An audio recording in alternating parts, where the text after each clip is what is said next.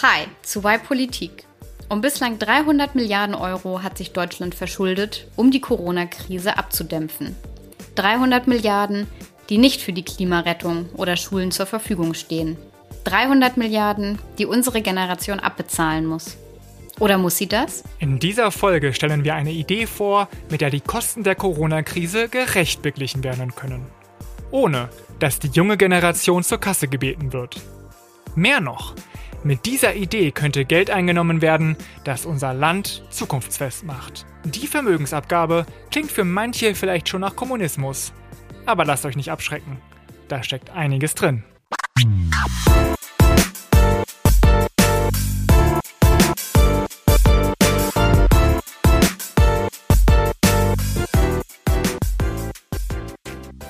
Schön, dass ihr wieder dabei seid beim Y Politik Podcast und den Lösungen für das dritte Jahrtausend. Bevor wir richtig loslegen, haben wir noch eine doch ganz große Neuigkeit, für uns zumindest, denn wir werden unseren ersten Live-Auftritt haben. Im Vorprogramm von den Känguru-Chroniken.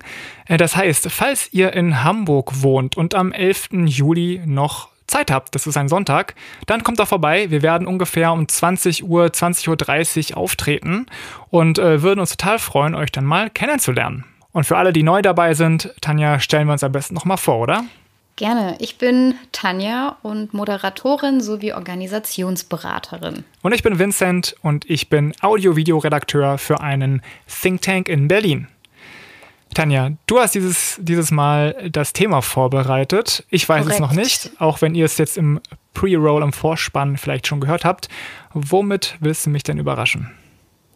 Ich lasse die Überraschung noch ein bisschen da. Lass mich zappeln, ähm, ja? Natürlich. Ich habe eine sehr konkrete Lösung, also eigentlich wirklich ein sehr, sehr konkretes Lösungskonzept mitgebracht, über das ich gestolpert bin und dachte, mhm. ach, krass, lange nichts mehr von gehört und interessant, weil mal anders. Bevor wir dazu kommen, natürlich ist die erste Frage gleich, was das Problem überhaupt ist, für das wir mhm. eine Lösung haben. Und jetzt würde ich aber erstmal gerne dich raten lassen, was das Thema ist. Und zwar habe ich fünf Hinweise vorbereitet. Oh Gott, ein Rätsel, ja? Fakten, ja, Fakten über das Thema. Aha. Und du darfst äh, gerne, wenn nach jedem Hinweis, wenn du meinst, es zu wissen, einen Good Guess abgeben. Ein, ja, einfach raten. Und je weniger Hinweise du von mir brauchst, desto besser natürlich. Sehr gut, okay. Und, und alle, die jetzt zuhören, äh, machen mal mit und versuchen es auch mal vielleicht schon vor mir herauszufinden. Okay. Ja, du bist witzig, die wissen das ja schon. Ach so. Ah ja, stimmt, okay, okay. Ja. du bist der Einzige hier, der es noch nicht Verdammt. weiß und auch wirklich gar keine Ahnung hat. Also ja. du bist ganz auf dich alleine gestellt. Ah, Tut okay. mir leid. The ja, pressure gut. is on, okay? Ja, dann drück mal die Daumen. also Hinweis 1. Es ist eins der aktuellsten und relevantesten Themen für heute und auch die nächsten Jahre relevant. Und gleichzeitig hört man aber wirklich wenig davon. Altersarmut. Nein. Schade, okay. Zweiter Hinweis. Es ist ein Thema, bei dem es einen richtig ja, starken und spürbaren Unterschied macht, welche Regierung oder Regierungskoalition gerade an der Macht ist.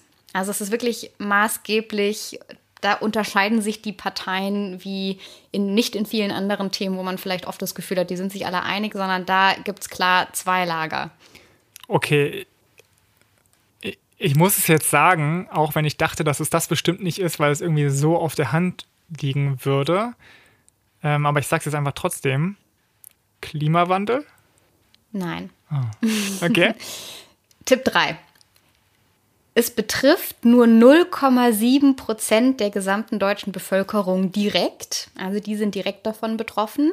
Es ist aber für uns alle, auch für dich und mich und uns, eine sehr grundlegende politische Maßnahme, die auch wirklich einen großen Unterschied für uns machen würde. Aber es trifft direkt nur 0,7 Prozent.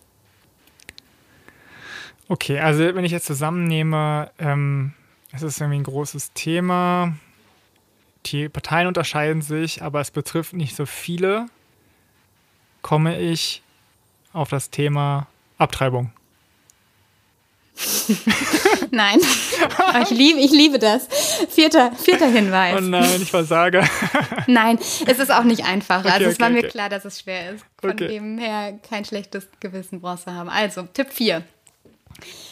Der Anstoß für das Thema und auch ein Grund, warum sich das Problem aktuell verschärft, hängt mit der Corona-Krise zusammen. Oh Gott, ey. Ich habe das Gefühl, das müsste ja schon so auf der Hand liegen und ich komme einfach nicht drauf. Hm. Das ist so ein bisschen wie in den Krimis, weißt du? Äh, wenn dann die Zuschauer halt schon wissen, wer der Mörder ist und. Und man äh, denkt sich, oh mein Gott, warum ja, weißt du wieso das finden nicht? die das nicht?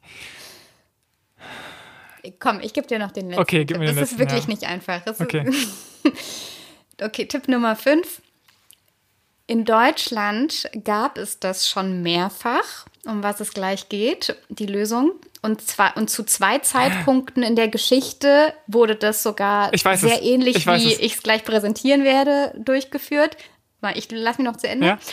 Und bis äh, 1997 gab es das sogar regulär in jedem Jahr. Und Ah. erst seit 1997 wird das nicht mehr gemacht, obwohl das Gesetz dafür weiterhin noch besteht. Okay, das, die letzte Info hat mich jetzt ein bisschen rausgebracht, aber ich würde trotzdem sagen, Vermögensteuer. Ja, beziehungsweise es geht um eine Vermögensabgabe. Ja. Und es geht um ein ganz konkretes Konzept, was ähm, eine Partei vorgelegt hat und was durchgerechnet wurde vom Deutschen Wirtschaftsinstitut und auch im Bundestag vor kurzem besprochen wurde und eigentlich sehr heiß ist und man gar nicht so viel von diesem heißen Thema mitbekommt. Ja, sehr gut, okay. Geil. Jetzt, äh, jetzt habe ich dich ja, äh, frage ich dich nochmal einfach der Form halber, liebe Tanja, was ist denn das Problem? Ich muss vorab Okay. noch was anderes klären. Für alle, die jetzt nämlich das Gefühl haben, boah, ich schalte ab, Vermögensabgabe interessiert mich gar nicht, würde ich kurz einschieben, warum das ein geiles Thema ist. Ja, Ähm, weil Relevanz, ich du den Relevanzfaktor nochmal nach oben jatzen.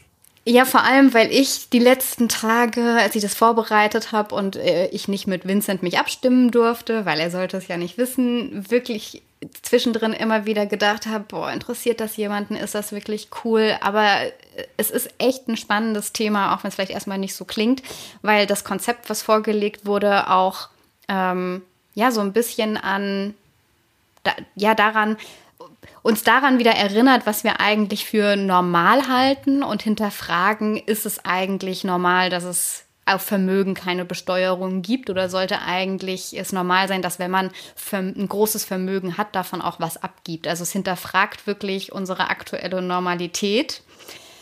Es ist eine besondere Lösung, weil es eben keine Steuer ist, sondern eine Abgabe. Den Unterschied werden wir gleich noch feststellen. Und dieses Konzept liegt tatsächlich vor. Es war im Bundestag, es ist praktisch, es ist nicht reine Theorie. Und ich sage vorher, dass es relevant werden wird in der Bundestagswahl, beziehungsweise jetzt im Wahlkampf in den nächsten Monaten wird das nochmal richtig hochkochen. Ist meine Vorhersage, wenn ich Das in die heißt, wer diese gucke. Folge hört, ist gerüstet. Also ich auch dann für die Debatten, um da richtig reinzusteigen. So sieht's aus, das ist der Plan. Und jetzt darfst du mich fragen. Liebe Tanja, was ist das Problem? Es ist schlimmer geworden durch die Corona-Pandemie und zwar die Staatsverschuldung. Durch die Corona-Krise wurde sehr viel mehr Geld ausgegeben, ähm, als man vielleicht geplant hatte. Es wurden Corona-Hilfen gezahlt an Unternehmen. Es gab das Kurzarbeit oder gibt es immer noch das Kurzarbeitergeld ähm, für Unternehmen und Betriebe, wo nicht gearbeitet werden kann wie sonst. Ähm, die Gesundheitsversorgung hat mehr Geld gebraucht. Äh, das ganze Testen, also die Corona-Tests kosten Geld, das Impfen. Da können wir uns, glaube ich, noch viel drunter vorstellen. Und diese, gan- dieses ganze ähm, Geld, was ausgegeben wurde, was sich übrigens auf, das sollte ich vielleicht noch sagen, 300 Milliarden Euro beläuft, also die Corona, ähm, alles, was mit Corona zu tun hat, was wir ausgegeben haben vom Staat, beläuft sich auf 300 Milliarden. Habe ich Milliarden oder Millionen gesagt? Milliarden. Ja. Ja, da habe ich auf 300 Milliarden Euro. Das wird nicht nochmal wichtig, weil natürlich die Frage ist, wo kommen diese 300 Milliarden jetzt wieder her? Ja. Bisher, wo kamen sie nämlich aus der Staatsverschuldung? Das heißt, der Staat hat Schulden aufgenommen, um diese Krise zu bezahlen. Das ist erstmal ein ja, kurzfristig, mittelfristiges Mittel und langfristig ist die Frage, aber wie kann man diese Schulden wieder abbauen? Wie kann man das, was der Staat vorgeschossen hat, auch wieder einnehmen, um solide Staatsfinanzen zu haben? Das ist der Punkt mit Corona. Gleichzeitig ähm, wächst die Ungleichheit aber, beziehungsweise eine Ungleichheit im Vermögen bestand schon immer oder in Deutschland jetzt auch schon länger. Die wird auch größer, diese berühmte Schere, die aufgeht. Und auch während Corona gab es nicht nur die Corona-Verlierer, also die vielleicht ihren Job sogar verloren haben oder weniger Einkommen hatten, weil ähm, sie anders gearbeitet haben oder eben nicht mehr gearbeitet haben und in Kurzarbeitergeld waren, ähm, gibt es auch die Krisengewinner. Es gibt insgesamt 2,2 Millionen Dollar Millionäre und es ist gewachsen während der Corona-Zeit um 58.000 Menschen, die vorher noch keine Millionäre waren und es jetzt sind. Oh. Das fand ich schon ganz schön ja. krass. Und jetzt nur in Deutschland, ne? Nicht in Europa, sondern nur, nur in Deutschland. Okay. Und die haben insgesamt im Krisenjahr 55 Milliarden US-Dollar Vermögenszuwachs gehabt. Also es gibt beides. Es gibt ähm, Krisengewinnerinnen und es gibt Krisenverliererinnen und ähm, das ist auch normal. Und jetzt ist, stellt sich halt die Frage, muss es da einen Ausgleich geben? Wenn ja, welchen? Und damit kommen wir jetzt zur Lösung.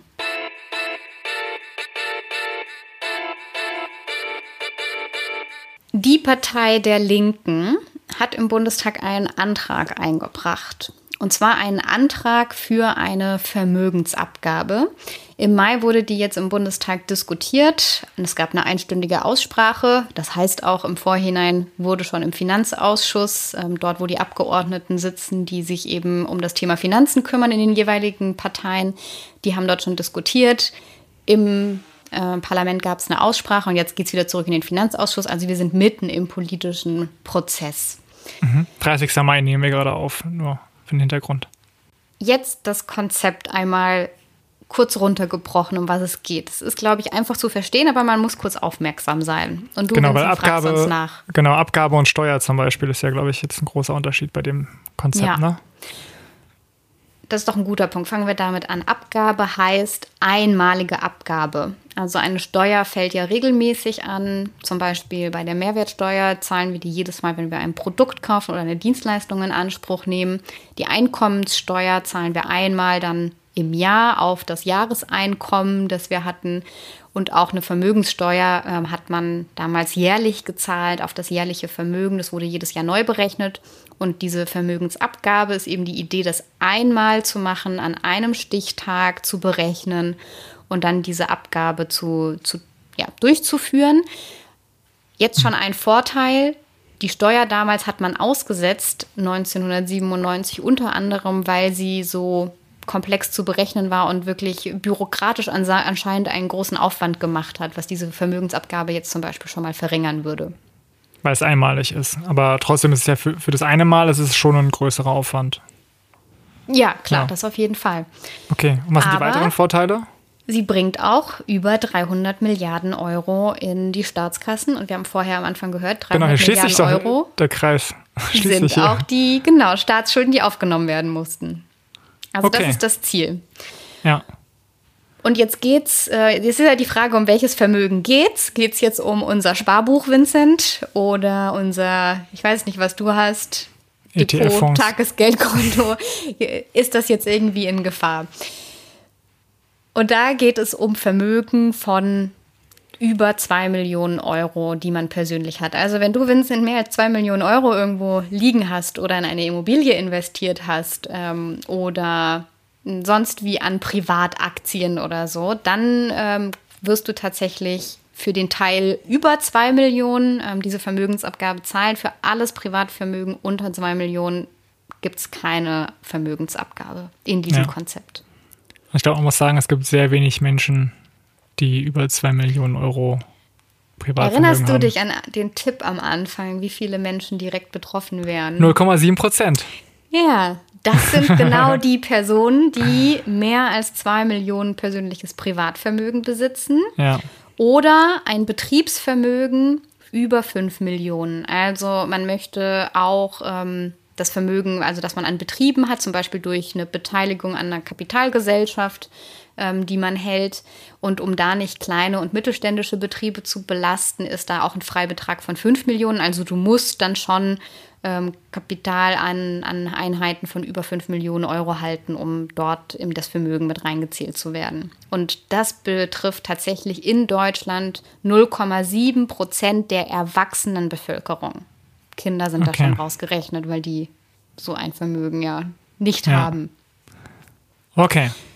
Das wird geht, einmal genau. berechnet genau. und von ja. diesem Vermögen und äh, mit den Freibeträgen abgezogen zwischen 10 und 30 Prozent, je nachdem, wie viel du hast. Ähm, also bei Hunderten von Millionen Euro wird jetzt mehr sein als 10 Prozent. Ähm, wenn du, sagen wir, 3 Millionen Euro hast, also eine Million Euro ähm, nach Abzug der, des Freibetrags von 2 Millionen, dann betrifft das nur 10 Prozent dieses Vermögens.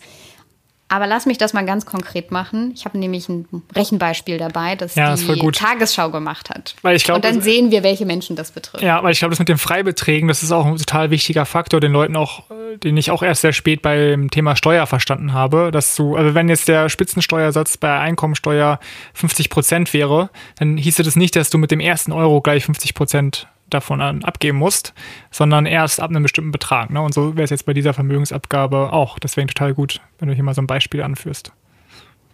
Genau so ist es. Und wichtig noch zu wissen, um das Beispiel zu verstehen, das wird einmal berechnet und dann zahlt man das aber auf 20 Jahre ab. Aber also es ist dann nicht so, dass man sagt, so, das haben wir jetzt berechnet zum Stichtag 1.1.2020 und jetzt zahlt man das auf einmal ab, sondern das wird dann über 20 Jahre ähm, abbezahlt. Das heißt auch, es gibt 20 so. Jahre, hat der Staat eine Einnahme über diese Vermögensabgabe die sich zum einen Stichpunkt berechnet hat. Okay, das ist ja voll gut. Sehen. Ja, okay, aber das ganz kurz, aber das ist ja voll gut dann, weil wenn ich jetzt einen Malerbetrieb hätte, einen ziemlich großen und. und der muss äh, aber sehr, sehr, sehr groß sein. ja, okay, ja, ein Malermeister Imperium habe ich. Und, Lass äh, mich mal die Beispiele okay, na gut, okay, okay, okay. okay, und dann äh, vergiss deinen Gedanken nicht und steig gleich nochmal ein am besten. Alles klar. Weil es betrifft zum Beispiel das ist jetzt ähm, eine Person, die so gerade drüber ist am Rand, Frau A. Frau A wohnt in ihrem Eigenheim in München, das auch gut was wert ist, nämlich 2,5 Millionen Euro. Und mit ihrem sonstigen Vermögen, was sie noch hat, ähm, beläuft sich ihr gesamtes Privatvermögen auf 3 Millionen Euro. Sie ist sogar noch äh, Teilinhaberin von einem mittelständischen Unternehmen und damit hat sie ein Betriebsvermögen von 2 Millionen Euro. Also mhm. eine gut situierte Frau, würde ich sagen. Jetzt ist es so, dass ähm, ihre Anteile bei den mittelständischen Unternehmen von äh, 3 Millionen, die sind unter diesen 5 Millionen Freibetrag. Das heißt, da passiert gar nichts mit, da muss sie gar nichts von abgeben. Und bei ihrem Privatvermögen, wo es das ja insgesamt auf 3 Millionen Euro beläuft, sind 2 Millionen Euro auch weg. Das ist dieser Freibetrag, der wird äh, komplett, da wird gar nichts drauf berechnet. Und dann bleiben noch eine Million übrig auf die sie dann diese 10 ähm, Prozent zahlt.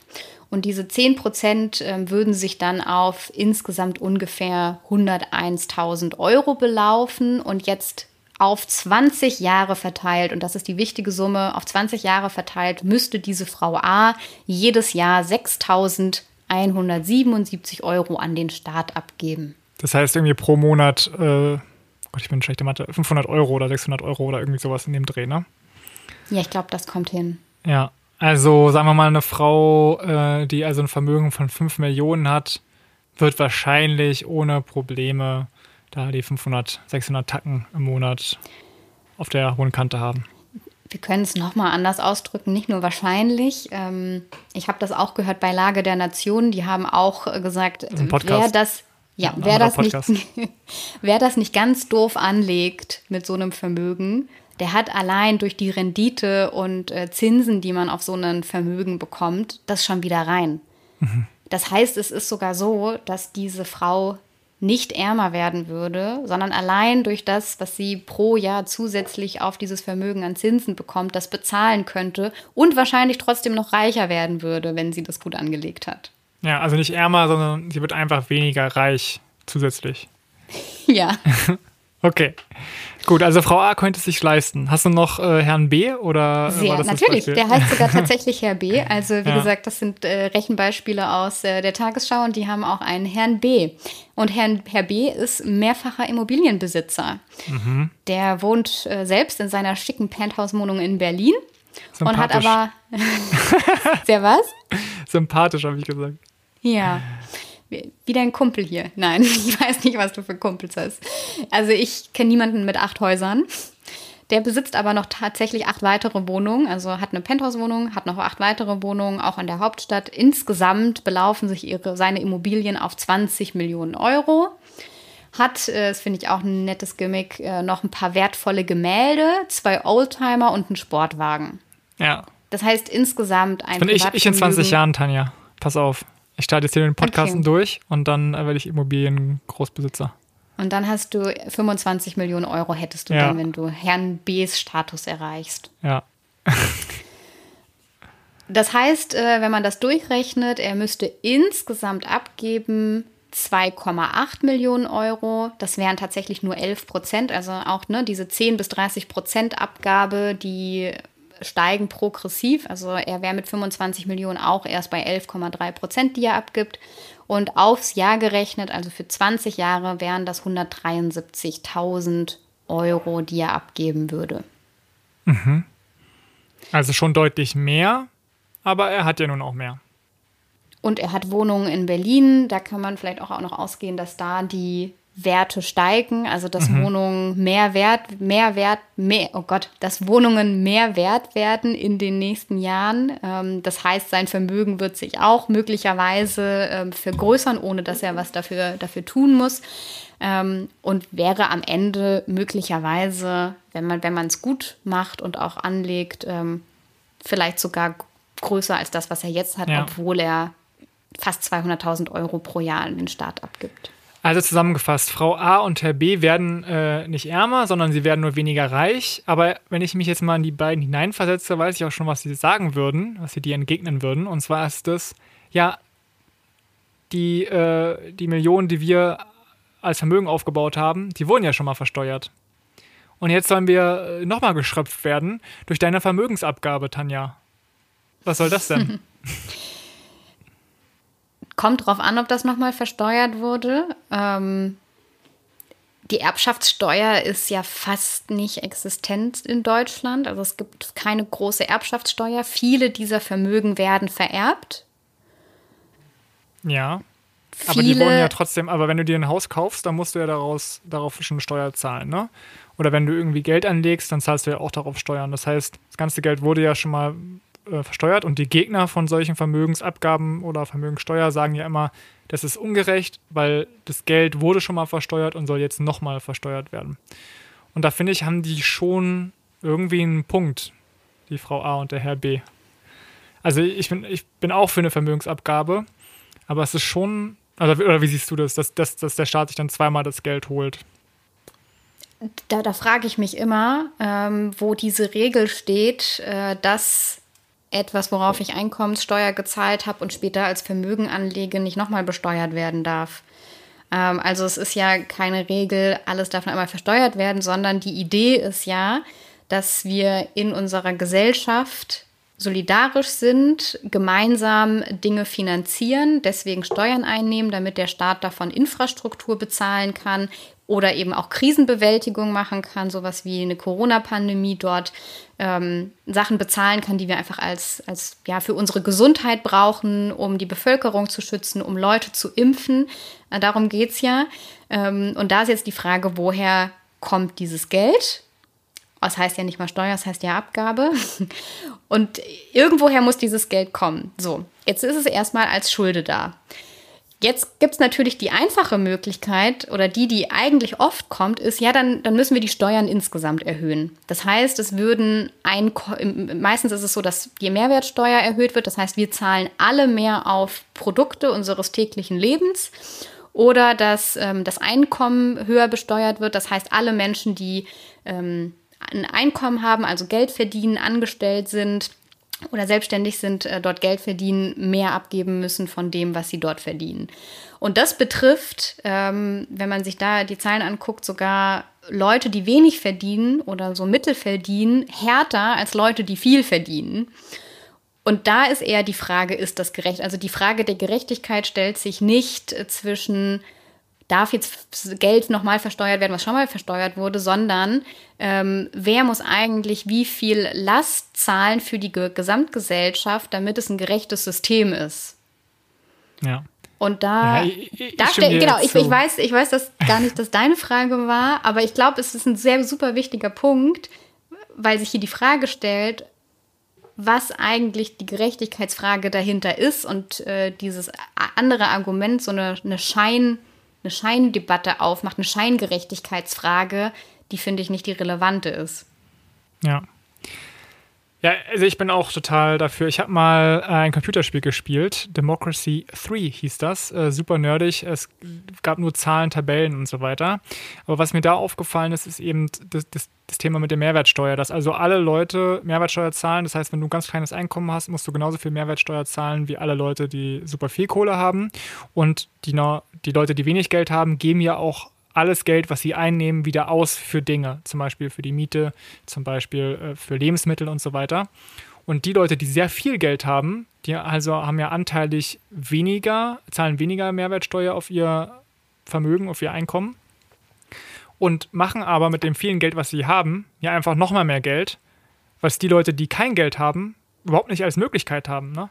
Jetzt war ja wieder in der Debatte, ja, die Leute müssen mehr Aktien kaufen. Aber wenn du gar nicht genug Geld hast am Ende des Monats, um Aktien zu kaufen für die Altersvorsorge, dann ist es keine, überhaupt gar keine Option für dich, Kapital für dich arbeiten zu lassen.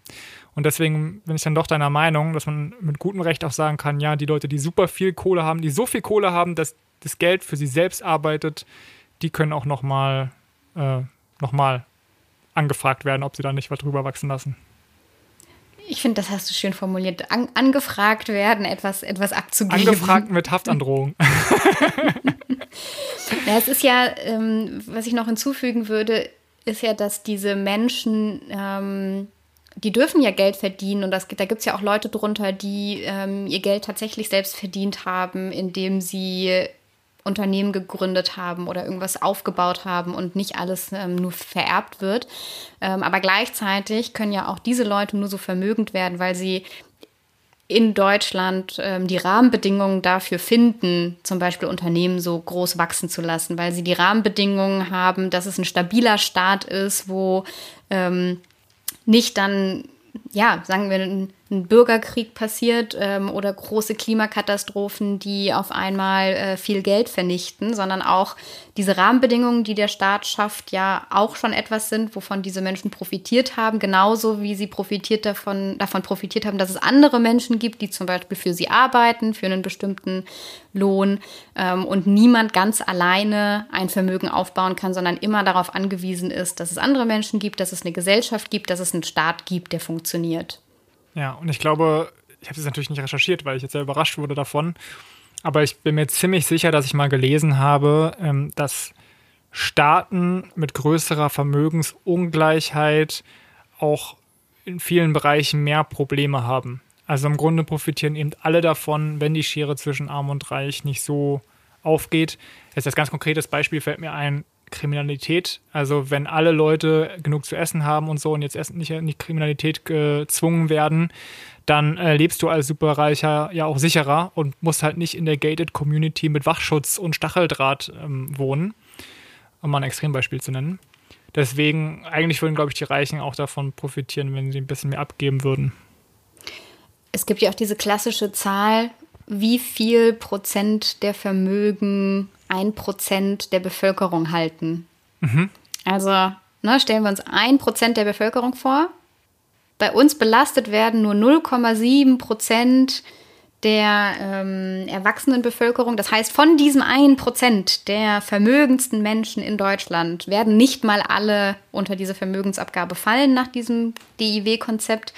Und diese ein Prozent haben aber in Deutschland ein Gesamtnettovermögen von ein Drittel des Gesamtvermögens. Also das gesamte Vermögen, was es in Deutschland gibt, ein Drittel davon gehört dem obersten 1%.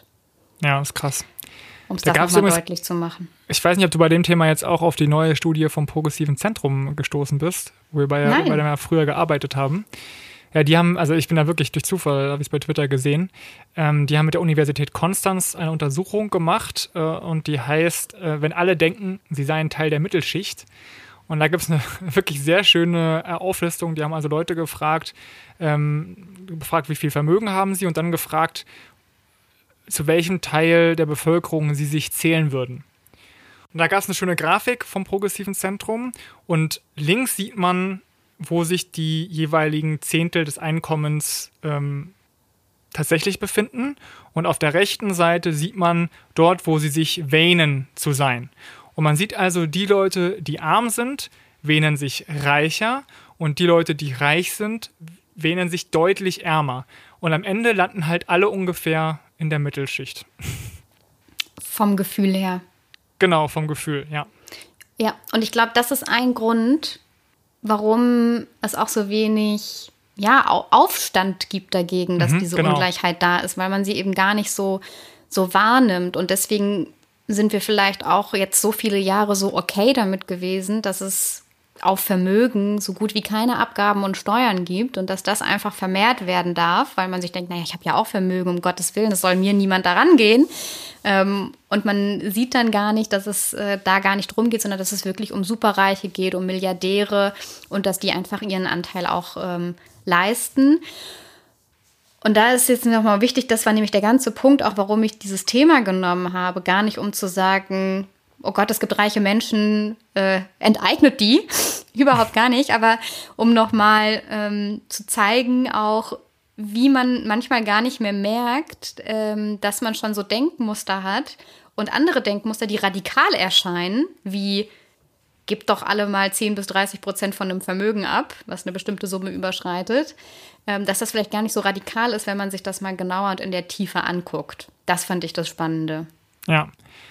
Aber wie steht es denn jetzt um diesen Vorschlag von der Linkspartei? Also, ähm, Ja, der wird wahrscheinlich nicht angenommen werden, oder? Nicht mehr in dieser Legislatur, das kann man sagen. Also ähm, jetzt, wo wir eine SPD-Union-Regierung noch haben bis September, äh, da wird das nicht passieren. Dann gibt es eine Partei, die absolut dagegen ist und das ist die Union. Ähm, ich habe, ich würde jetzt durch alle Parteien einmal ganz kurz durchgehen, äh, weil das habe ich mir auch als Teil, wie stehen eigentlich die Parteien dazu und was kann man daraus dann auch ähm, sehen oder vielleicht für sich mitnehmen für die Bundestagswahl, um sich selber auch nochmal zu hinterfragen, sich das genauer anzugucken. Die Union sagt zum Beispiel, also tatsächlich auch auf den Vorschlag der Linken, hat ein Abgeordneter der Union reagiert, Christian von Stetten, wer den kennt, und der hat solche Sachen ähm, gesagt wie, das ist eine unwiderrufliche Teilenteignung oder Zitat, ein Angriff auf den Standort Deutschland. Ähm, er kritisiert auch, dass es nicht rechtssicher sei oder verfassungsunsicher, diese Abgabe zu erheben. Und Zitat, es wäre ein Wahnsinn, das würde Zeit kosten. Also mit der Union wird das nicht zu machen sein. Auch Peter Altmaier hat sich schon öfter da, also aktueller Wirtschaftsminister der Union hat sich schon öfter ähm, so geäußert, dass er gegen eine ähm, Vermögensabgabe oder Steuer in jeglicher Form ist. Und Das ist darunter, wenig, wenig überraschend. das ist wenig überraschend. Ich glaube auch, die Position der FDP ist wenig überraschend. Die sind dafür, ne? Ich weiß nicht, ob Sarkasmus funktioniert. ähm, aber genau, wenn es sind, äh, die, die sind, die lehnen das natürlich ab, eine Vermögensabgabe.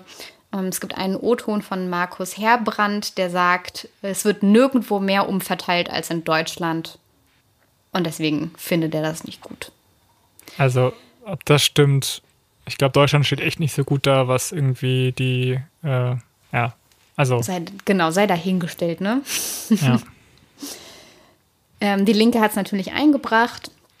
Die SPD unterstützt diesen Antrag. Ähm, einige ähm, Sprecherinnen und Sprecher, also zum Beispiel der finanzpolitische Sprecher Lothar Binding, hat man vielleicht mal gehört, ähm, findet das einen eine guten Vorschlag. Ähm, sagt zwar, es wäre jetzt noch zu früh, wir sind noch mitten in der Krise, es wäre jetzt noch zu früh, das umzusetzen, ähm, aber ist da generell offen für. Olaf Scholz hat man schon ab und zu sagen hören als Kanzlerkandidaten, dass er als ähm, Kanzler die superreichen Menschen auch ein bisschen stärker zur Kasse bitten möchte. Also da kann man solche Sachen auf jeden Fall rauslesen. Und da gibt es dann eher die Debatte innerhalb der SPD, ist diese Vermögensabgabe das Richtige? Andere sagen, nee, es braucht eine Vermögenssteuer, die dann auch langfristig ähm, ist und nicht nur jetzt diese kurze Krisenbewältigung, sondern etwas, was auch danach Bestand hat. Das sind dann so die Feinheiten, über die diskutiert wird. Aber generell ist man offen dafür.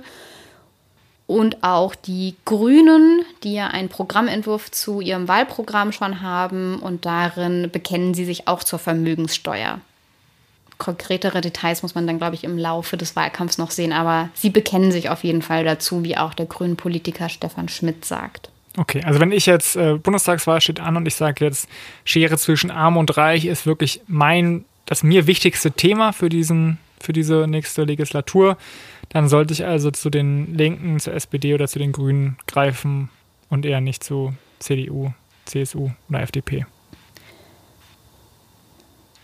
Kann man bestimmt so sagen. Wobei dann natürlich die Frage ist, welche Koalition wird regieren und wird mhm. eine Koalition ähm, mit Unionsbeteiligung Deutschland regieren oder eine linke Koalition, wie auch immer die dann aussieht. Äh, das wird natürlich auch, ist auch ein relevanter Punkt, weil SPD und Union führen gerade wenn die SPD regieren würde ohne die CDU, wären vielleicht schon andere Sachen passiert, äh, die jetzt nicht passiert sind, weil die CDU gesagt haben, da gehen wir nicht mit. Also da kommt es natürlich auch noch drauf an, wer arbeitet eigentlich mit wem zusammen.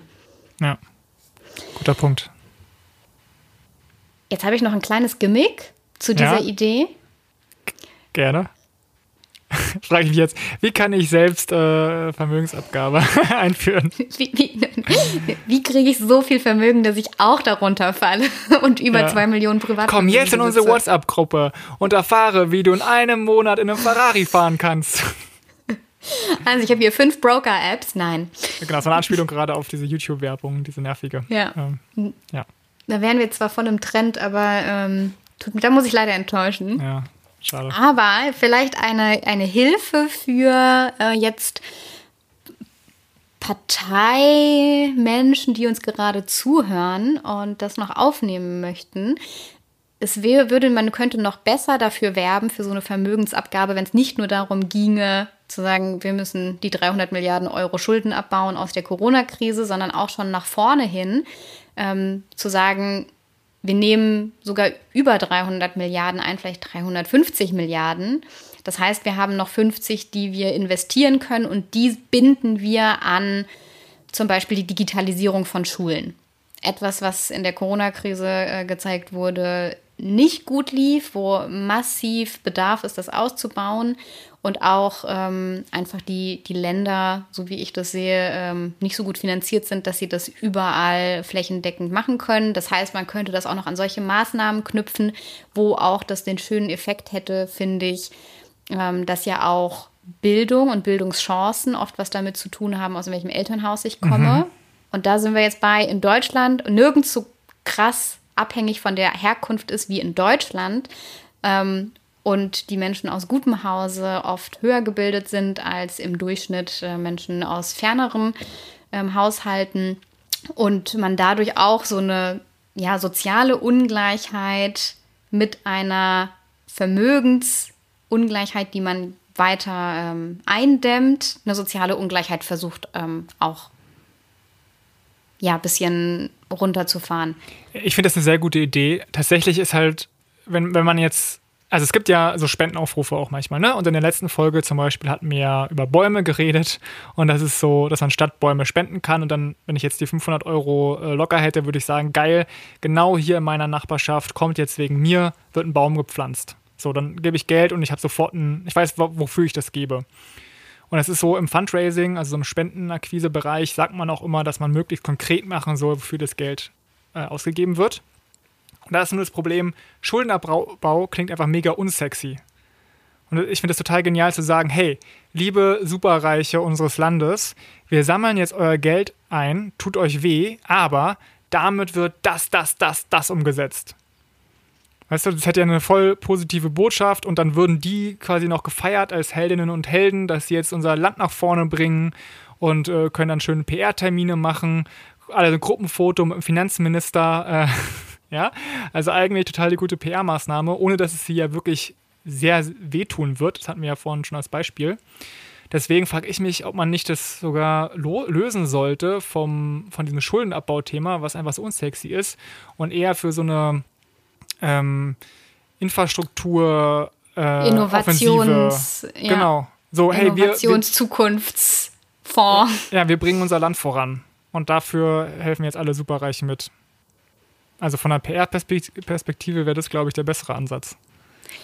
Und findest du es nicht auch absurd, dass man also oder ich weiß nicht, vielleicht lese ich die falschen Sachen, aber sowas nicht, nicht hört und so auf solche Sachen, man, also auch diesen Vorschlag der Linken, ich bin da wirklich durch Zufall draufgestoßen und als ich dann mhm. dazu gelesen habe, war ich total erstaunt, was es da alles für Ideen gibt, die ja auch nochmal äh, eben durch das DIW durchgerechnet sind. Das heißt, es ist nicht einfach nur ein theoretisches Hirngespinst, was sich mal jemand ausgedacht hat, sondern das ist schon belegt. Diese 0,7 Prozent, die das betrifft, sind auch berechnet von wen betrifft das eigentlich, wie viele sind das, was wird da eingenommen.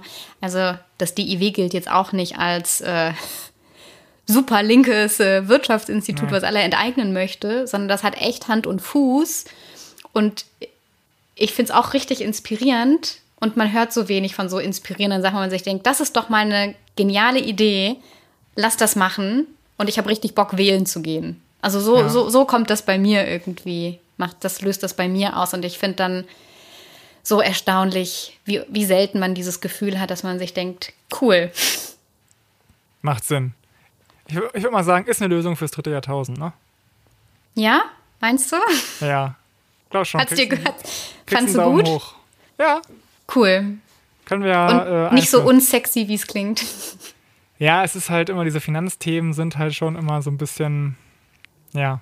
Aber ich finde es ganz gut. Ich meine, wir hatten in der letzten Folge äh, Bäume, was so ein bisschen exotisches äh, Thema war, ab vom Schuss. Jetzt haben wir hier so ein hartes Finanzthema. Und Passt davor haben wir über Memes gesprochen. Ja, siehst du? So, da wisst ihr, wo ihr seid. Bei, Bei Y-Politik. Und so hören wir uns dann auch wieder. In drei Wochen. Mit Lösungen für das dritte Jahrtausend.